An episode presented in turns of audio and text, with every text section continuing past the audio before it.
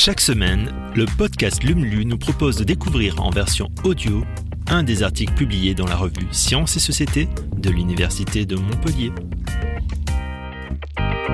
Comme habitat ou comme ressource, l'eau est indispensable à toute forme de vie humaine et non humaine. Dans ce numéro de LUM, chercheuses et chercheurs de l'Université de Montpellier et ses partenaires font la lumière sur cette ressource en tension qu'il est plus que jamais nécessaire de préserver. Alors n'hésitez plus et plongez dans l'univers de l'hume.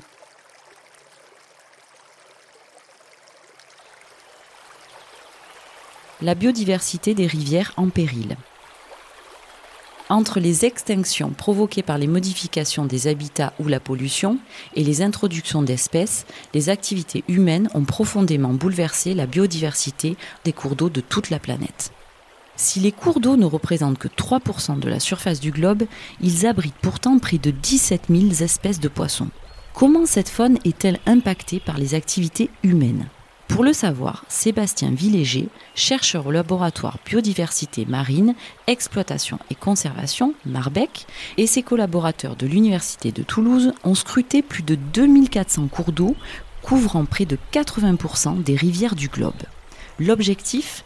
Cartographier le nombre d'espèces dans les rivières pour déterminer les changements de biodiversité subis au cours des deux derniers siècles. C'est l'étude la plus exhaustive jamais menée sur ce sujet. Et d'après leurs résultats, qui ont été publiés dans la revue Science, ces changements sont légion. Plus de 50% des cours d'eau considérés dans l'étude ont eu leur faune de poissons fortement modifiée par les activités des hommes. Certaines rivières sont-elles épargnées? Et notre étude montre que seuls 14% des cours d'eau du globe abritent une biodiversité en poissons peu impactée par les activités humaines. Ces cours d'eau, qui n'affichent aucun changement local de leur faune, ce sont précisément les rivières situées le plus loin de l'homme, dans les zones où il y a peu d'activité économique. C'est particulièrement vrai des zones tropicales comme l'Amazonie, l'Afrique centrale, une partie de l'Asie du Sud-Est, le nord de l'Australie et quelques cours d'eau à l'extrême nord de l'hémisphère nord. Partout ailleurs, la faune qui peuple les rivières n'a plus rien à voir avec ce qu'elle était quelques décennies auparavant. Certaines espèces sont en voie d'extinction, comme l'esturgeon qui a été décimé par la surpêche. D'autres se portent mal, comme la truite, espèce particulièrement sensible qui tolère aussi mal le réchauffement des eaux que la pollution des cours d'eau. D'autres espèces encore sont affectées par la modification de leurs habitats, comme celles qui voient les eaux turbulentes se transformer en eau stagnante à la faveur de la construction d'un barrage, cédant ainsi la place à d'autres poissons plus adaptés à ce nouveau milieu. Car si certaines espèces sont désormais aux abonnés absents, d'autres ne demandent qu'à prendre leur place. Un tiers des poissons que l'on retrouve aujourd'hui dans les rivières françaises n'y étaient pas historiquement. Carpes, cendres, gambusies, poissons-chats, perches-soleil, silures, autant de poissons qui font désormais partie intégrante de nos paysages fluviaux, mais qui ont tous été introduits par l'humain, volontairement pour la plupart. Une introduction préjudiciable pour les espèces natives qui pâtissent souvent de l'arrivée des nouveaux venus.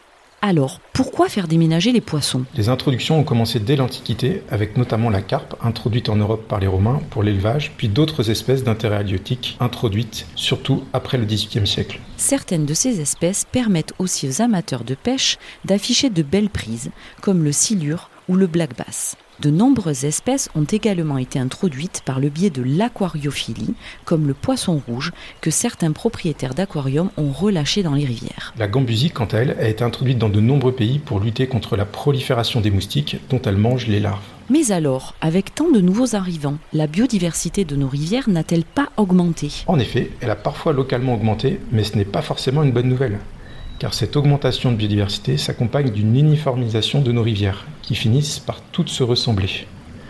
Un problème à l'échelle planétaire, car la plupart des cours d'eau du globe étant soumis à des pressions humaines similaires, les différences faunistiques, fonctionnelles et phylogénétiques entre cours d'eau soumis à ces mêmes perturbations tendent à se réduire. Une homogénéisation d'autant plus problématique qu'elle réduit les capacités de réponse des écosystèmes face aux changements globaux. Ce qui entraînera probablement des pertes locales d'espèces dans le futur. Peut-on limiter ce phénomène? On peut prendre des mesures de protection et de restauration des habitats, comme on l'a fait pour le saumon, ce qui a permis de sauver les populations. On peut aussi envisager de prendre des mesures plus drastiques pour éviter l'introduction de nouvelles espèces et limiter l'expansion de celles déjà installées. Aux États-Unis, des barrières électriques ont par exemple été déployées dans des canaux afin d'empêcher la carpe argentée d'envahir les grands lacs depuis le bassin du Mississippi. En France, à l'heure actuelle, seuls la perche soleil et le poisson-chat sont officiellement considérés comme nuisibles.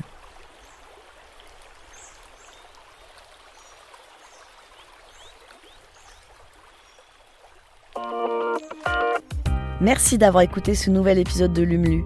Si vous le souhaitez, vous pouvez nous laisser un avis sur Apple Podcast ou sur Spotify. Et vous pouvez aussi le partager autour de vous.